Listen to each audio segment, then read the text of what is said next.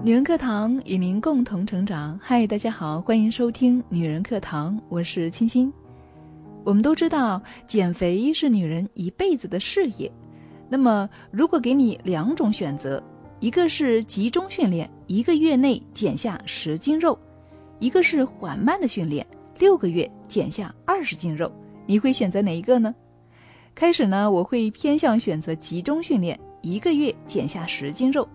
但是今天的节目内容或许会让我们有一些不一样的想法，一起来聆听。聪明的人不走捷径。作者：苏欣。经常有人这样问我：写作有捷径吗？人生有捷径吗？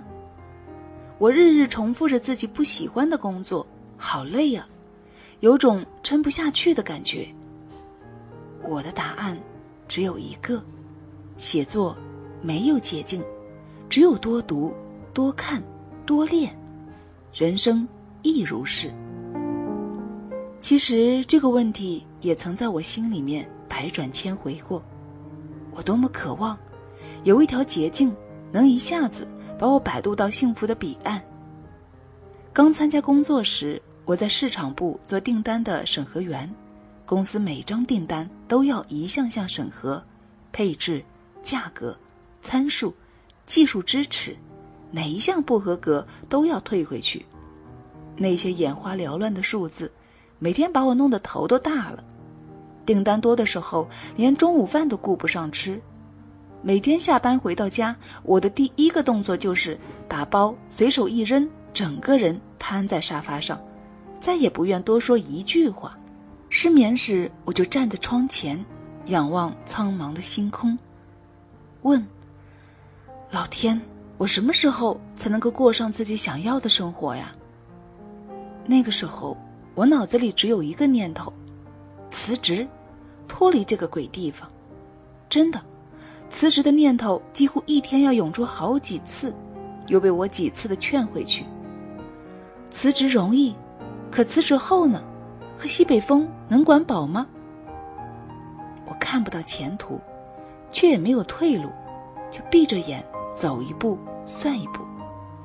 日子一天天过去，我的业务渐渐熟练起来，焦虑似乎得到了一些缓解。两年后，我调换部门到了研发部，虽然这不是我的专业，但我之前做审核员时有一些基础，工作起来也算顺手。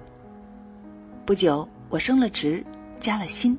我的世界变得宽广多了，我甚至想，如果这样一点点的努力，我也会过上自己想要的生活吧。但人生从来不是按既定的剧本进行。六年前，我又被调到一个陌生的部门，从头开始。这个部门的专业性更强，面对着很多没有一点概念的数据，我哭过好多次。这些年，我在工作上已经拼尽了全力，我不知道该如何跨越眼前这道沟。这时，我的母亲因病去世，在那之前，我没有洗过几次碗，更不要说技术含量高一点的家务活了。人生三十几载，我完全依赖于母亲，还有我的婚姻，被套上七年之痒的魔咒，夫妻关系剑拔弩张，我简直要崩溃了。每天我都精神恍惚，脑子里一片茫然，只要一坐下来，眼泪就不由自主地流出来。我的人生好像走入了灰暗的死胡同。那么多悲伤压在心头，那么多烦恼无处消除，我感觉我自己要疯了。而这些东西像一股洪流，猛烈地在我内心奔涌，急需找一个出口。我就对着电脑屏幕倾诉，把这些心情写下来，发在我的 QQ 空间，每天一篇。写着写着，我的心慢慢安静了，似乎也没有那么多悲伤了。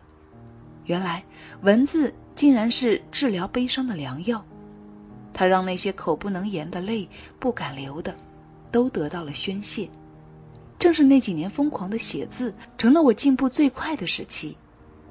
时间也是良药，如今的我很少有悲伤难抑的时候了。每天脑子里想做的事情一件件数不过来，忙着学习，忙着工作，忙着写字，忙着让自己变得更好。